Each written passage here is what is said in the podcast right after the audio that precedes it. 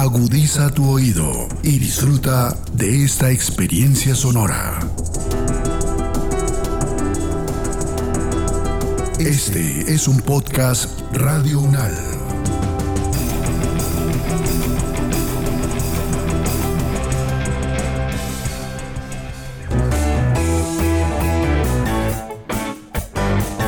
Salud Unal, contigo. Escuchar, aprender y compartir información de calidad sobre bienestar.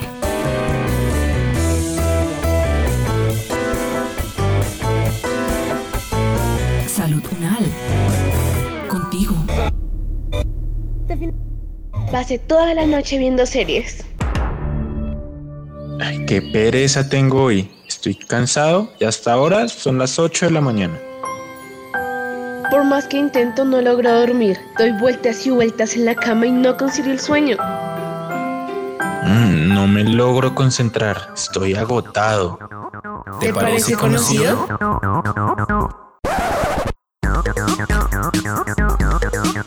El descanso tiene un fuerte impacto en el desarrollo de la vida cotidiana de las personas. El sueño es fundamental para lograr el descanso y cuando se presentan alteraciones, las funciones del cuerpo se afectan.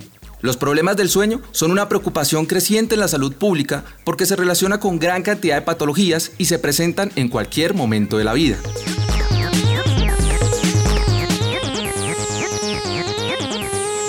Salud contigo.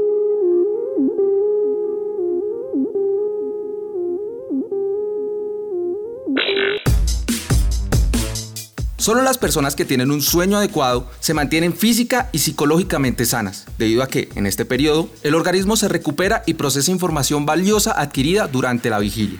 Los periodos de sueño saludables varían según la edad de las personas y es un aspecto que debe vigilarse con especial cuidado porque puede afectar de manera contundente la cognición. La Organización Mundial de la Salud indica que existen 88 tipos de trastornos del sueño identificados. El insomnio es uno de ellos y afecta a un 40% de la población.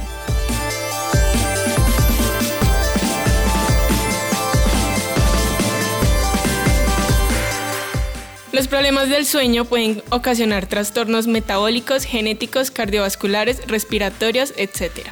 Quédate hasta el final de este podcast. Hablaremos sobre los aspectos que debemos tener en cuenta para lograr un sueño adecuado que contribuya con nuestra salud.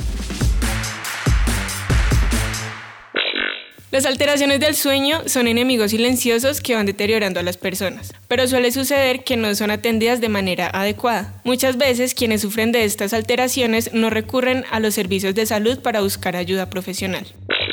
El doctor Franklin Escobar Córdoba, médico, psiquiatra, experto en medicina del sueño y profesor titular de psiquiatría UNAL, nos cuenta qué es el sueño y qué tan común son los trastornos del sueño en la población colombiana. El sueño es una de las funciones mentales superiores más importantes, es un complejo proceso biológico que nos ayuda a sintetizar la información nueva que obtenemos durante el día y eh, es un factor para que nos mantengamos saludables y tengamos una buena calidad de vida y nos podamos sentir descansados al día siguiente. El sueño es tan importante que ocupa una de la tercera parte de la vida del ciclo sueño-vigilia. Digamos, estamos dos terceras partes en estado de alerta y una tercera parte de la vida, que son más o menos 15, 20 años de nuestra vida, estamos en situación de sueño. Eh, de ahí la importancia del sueño que nos permite estar pues eh, suficientemente bien tanto física como mentalmente.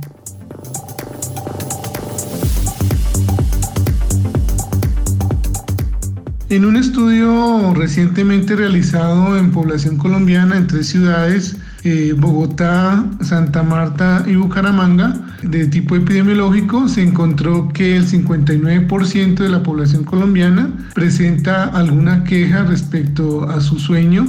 La calidad del sueño que fue evaluada se encontró como mala calidad de sueño en el 45% de la población. También se encontró que uno de cada cinco o uno de cada cuatro, de acuerdo con el instrumento de medición que se utilizara, pueden presentar una enfermedad que se llama apnea del sueño, que se caracteriza básicamente por que la persona presenta ronquido en las noches, eh, somnolencia diurna excesiva y unas pausas respiratorias con despertares en que la persona se siente eh, bastante ahogada. El 14% también de la población colombiana tendría eh, episodios de somnolencia diurna excesiva que requieren obviamente una atención médica y un 38% de los colombianos tendrían un síndrome que se llama el síndrome de piernas inquietas que se caracteriza porque las personas habitualmente tienen una serie de molestias en las piernas como calambres, dolores, sienten que un ejército de hormigas avanza por sus piernas y esto hace que la persona tenga que levantarse, moverse, sobarse las piernas y esto obviamente impide la conciliación del sueño y en ocasiones se presenta de madrugada y hace que la persona tenga que despertarse, empezar a caminar y luego le cuesta trabajo reconciliar el sueño. Es decir, la prevalencia de alteraciones de sueño en la población colombiana es un problema de salud pública y es muy alta.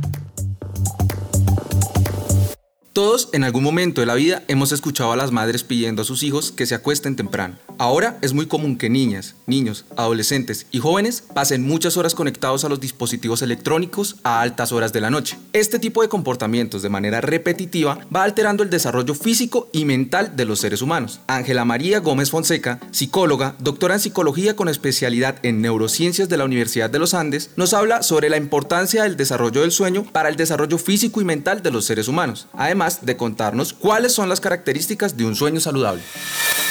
El sueño es un conjunto de procesos orgánicos que tiene consecuencias en muchos aspectos de la salud humana. Por eso se piensa como una necesidad fisiológica tan importante como comer o beber. Durante el sueño se realizan muchas funciones de reparación y crecimiento de los tejidos, por ejemplo los huesos, respuesta a virus y enfermedades, regulación de procesos inflamatorios, liberación de hormonas muy importantes como la hormona del crecimiento y la leptina y grelina, que son aquellas que regulan el apetito y la saciedad. El cerebro particularmente se limpia de toxinas y de productos que se van acumulando por el funcionamiento durante el día. En la noche el cerebro también logra bajar la temperatura hasta 2 grados, lo que es muy importante para protegerlo de daños a largo plazo. Desde el punto de vista del funcionamiento eh, cognitivo, es decir, de cómo pensamos, el sueño restaura la capacidad eh, de poner atención, que permite, entre otras, eh, tomar decisiones, estar alerta para evitar accidentes y caídas, recordar información que es importante, afrontar la frustración y controlar emociones negativas. Por eso el sueño es fundamental en el aprendizaje y la memoria. A lo largo de la vida los seres humanos vamos cambiando nuestra forma de dormir. A menor edad, pues hay mayor número de horas de sueño, especialmente aquel sueño que tiene movimientos oculares rápidos. Los animales más maduros al nacer tienen tiempos de sueño más cortos que animales menos maduros, como los bebés humanos. Por eso se piensa que el sueño es fundamental para el aprendizaje y la maduración del cerebro. Se sabe que durante el sueño muchas conexiones de las células cerebrales, que se llaman neuronas, se modifican. Particularmente en los niños, las conexiones se reducen durante el sueño para hacer más óptimo el funcionamiento del cerebro y hacerlo más afinado. Es como si en lugar de tener muchos cables conectados a un mismo encendedor, con un solo cable que funcione correctamente, es suficiente y los demás cables se van desconectando por falta de uso. Este afinamiento va continuando a lo largo de la vida y por ello eh, el sueño es fundamental para el aprendizaje tanto de los bebés como de los niños, los adolescentes y por supuesto de los adultos.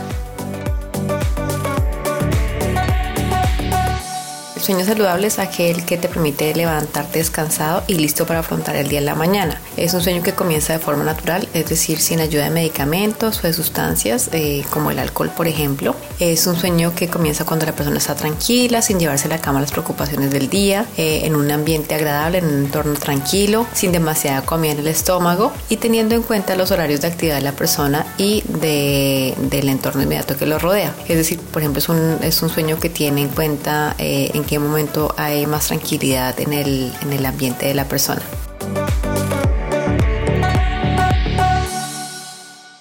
Aunque el cuerpo esté en reposo, durante el sueño suceden muchas cosas que son fundamentales para la calidad de vida. Para que estos procesos se den de manera adecuada, se debe lograr un sueño de calidad y de periodos de tiempo determinados. En ocasiones escuchamos que hay personas que tienen sueños muy cortos y livianos y otras que pueden alcanzar periodos de sueño muy largos. El doctor Franklin Escobar nos cuenta cuáles son las fases del sueño y sus funciones para la salud del ser humano. Adicionalmente, nos habla sobre los periodos de tiempo adecuados para hablar de un sueño saludable según la edad de los individuos. Las fases del sueño eh, clásicamente se han dividido en el sueño que denominamos con movimientos oculares rápidos y que es un sueño ligado a la actividad onírica, es decir, a la presencia de sueños o ensoñamientos y o en sueños y la fase de sueño sin movimientos oculares rápidos o sueño en amor. Estas fases a su vez se dividen en fases desde un sueño ligero o superficial hasta un sueño profundo. Las funciones del sueño en general se conocen eh, desde hace muy poco tiempo. El sueño profundo se encarga de reparar los tejidos y que la persona al día siguiente se encuentre en capacidad de hacer ejercicio, mientras que el sueño amor se encarga de la actividad que tiene que ver con el intelecto, es decir, lo que aprendemos durante el día lo consolidamos durante el sueño amor y el sueño amor también, con movimientos oculares rápidos, también se encarga de hacer como una especie de limpieza al sistema nervioso central y recoger como la basura que secreta el cerebro y eliminar este tipo de basura de una manera adecuada. En general, las funciones del sueño pues son reparar los tejidos, eh, preparar a la persona para que al día siguiente esté en un buen estado de alerta, de vigilia, pueda concentrarse, pueda hacer sus cosas en un estado de buen ánimo, con buena energía, con buena salud y en general lleva a una buena calidad de vida.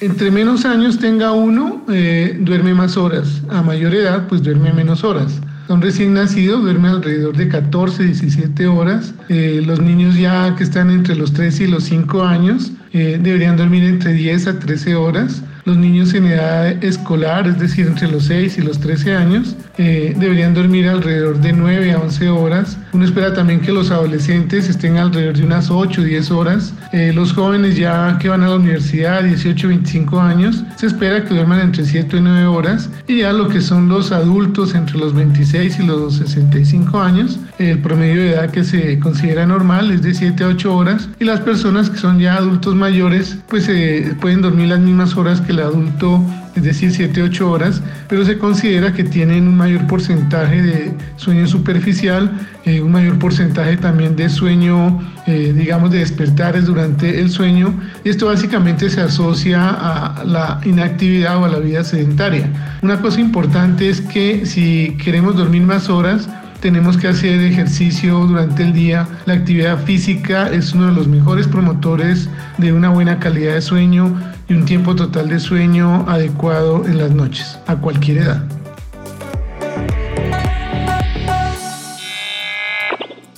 Uf, claro que sí, yo de verdad creo que el sueño es muy importante para mi calidad de vida. Creo que es un momento en el que mi cuerpo se regenera, descansa, casi que se resetea de todo lo que ha pasado en el día. Y no solo físicamente, sino mentalmente. Entonces creo que sí es muy importante para, para mi salud y para mi calidad de vida. Además me permite pues poder desempeñarme bien al día siguiente, tener la mente clara, que mi cuerpo no esté tan cansado para todas las actividades que tengo. Creo que tengo un sueño saludable en la medida en que me quedo dormida fácilmente, duermo varias horas profundo, nunca he sufrido de insomnio, pero no sé qué tan saludable es porque hay días en los que no me despierto tan descansada como quisiera. Generalmente duermo 7 horas, trato de ser muy estricta, excepto pues cuando hay alguna fiesta, alguna reunión o alguna cosa en la que me trasnocho, pero pues creo que empato al día siguiente con lo que duermo hay días que uno no sabe en dónde dejó las llaves o si ya realizó o no una actividad. Esto es una situación más común de lo que se imagina y cuando se presenta de manera repetitiva puede estar relacionada con trastornos del sueño. La doctora Ángela Gómez nos cuenta de qué manera participa el sueño en la memoria y el aprendizaje.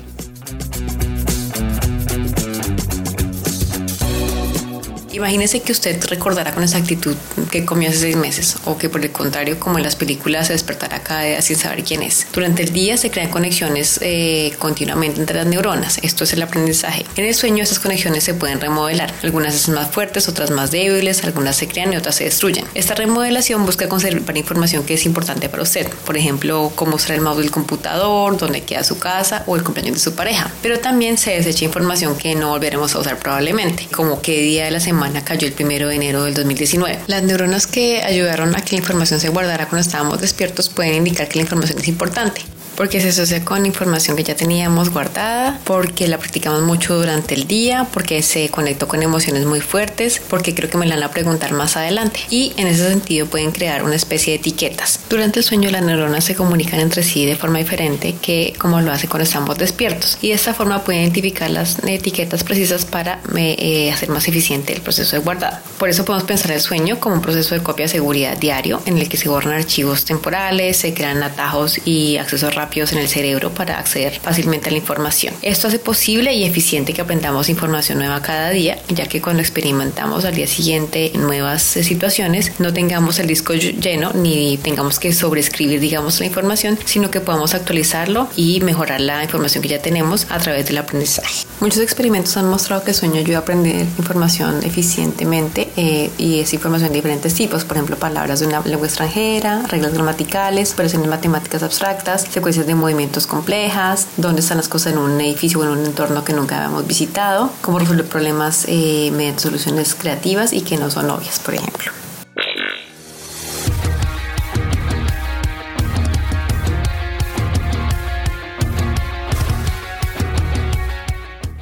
En todas las edades se debe cuidar el sueño y comprender la relación con el bienestar. Hay prácticas como el consumo de alcohol y otras sustancias que provocan la mala calidad de sueño. El doctor Franklin Escobar nos habla qué factores externos pueden afectar la calidad del sueño.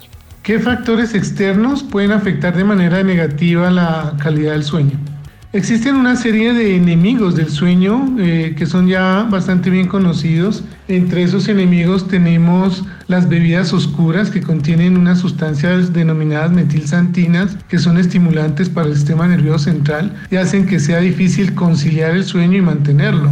Otro enemigo muy importante son todas las pantallas que emiten luz blanca, eh, como son las pantallas de los computadores, las tabletas, los celulares y todos los eh, elementos luminosos que pueden existir en una habitación. Ya se conoce que pueden producir alteraciones cardiovasculares.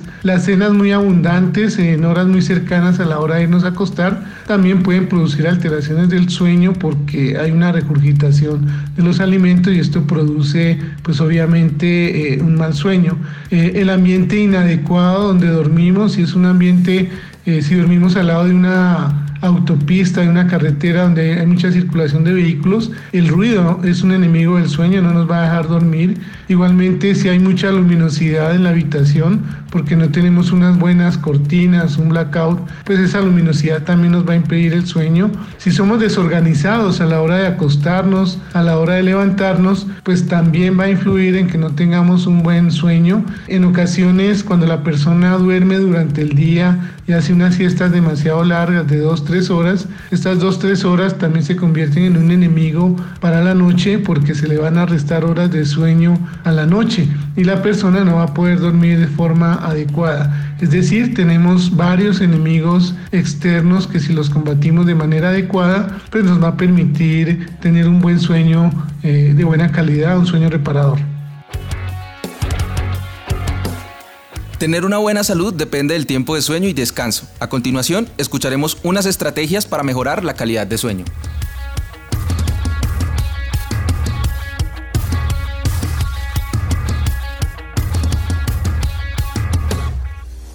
Se ha encontrado que dormir poco o en exceso acortan la expectativa de vida de las personas y favorecen la aparición de enfermedades crónicas como la diabetes, hipertensión e incluso de padecimientos más serios como el cáncer y las demencias. Por eso no es recomendable extender ni acortar de forma permanente los tiempos de sueño óptimos para cada persona, que se determinan de acuerdo a su edad, la genética y el estilo de vida. En general, más de 9 horas y menos de 6 horas se consideran como extremos no saludables. Es importante decir que no por irse a la cama más temprano se logran más horas de sueño. Es posible que se pase mucho tiempo en la cama tratando de quedarse dormido. Lo eh, más eficiente es que el tiempo de sueño se use para esto y no para otras cosas como ver televisión, leer o interactuar en redes sociales. En este sentido tampoco es recomendable abusar de las siestas, pues estas pueden afectar la calidad y el tiempo de sueño nocturno. La regla de oro para hacer más eficiente el tiempo de sueño es conocerse y saber el tiempo óptimo que cada uno necesita. Para ello se puede revisar cuántas horas se duerme en un día normal entre semana y cuántas en un fin de semana y muy particularmente con cuántas horas se siente descansado y listo para afrontar las actividades en la mañana. Si al levantarse siente que tiene ganas de volverse a dormir o que si no se toma una taza de café no puede funcionar, esto puede ser una señal de poco o excesivo tiempo de sueño o de una mala calidad del descanso.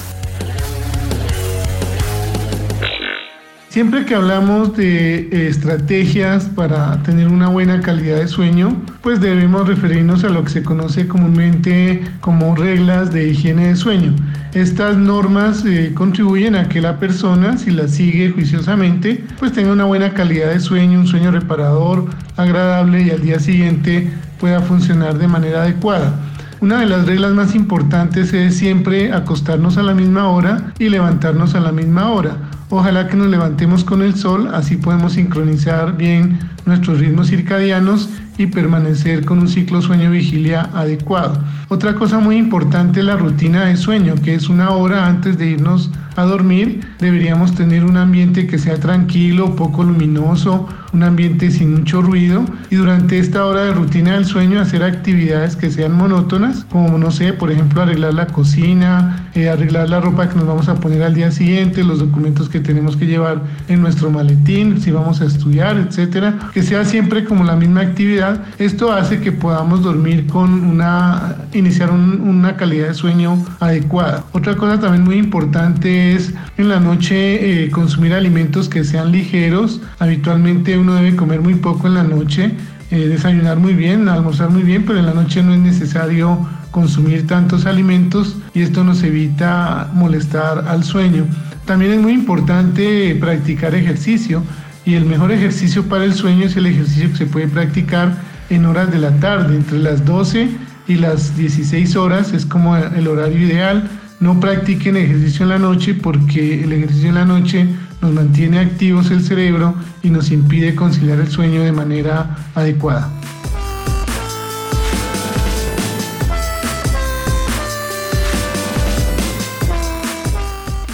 Este podcast contó con la dirección de María Fernanda Lara Díaz, la producción periodística de Diana Romero, la locución de Laura Sofía García y Camilo Andrés Arenales y la producción sonora de Edgar Huasca.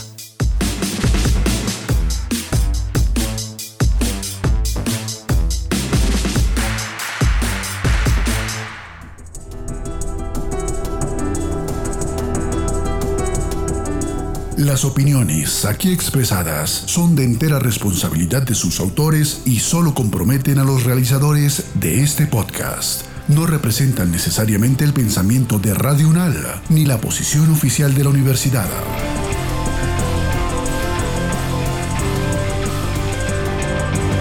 Este y otros podcasts en nuestro sitio web podcastradio.unal.edu.co. Síguenos en nuestras redes sociales. Nos encuentras como Podcast Radio UNAL, Universidad Nacional de Colombia, Proyecto Cultural, Científico y Colectivo de Nación.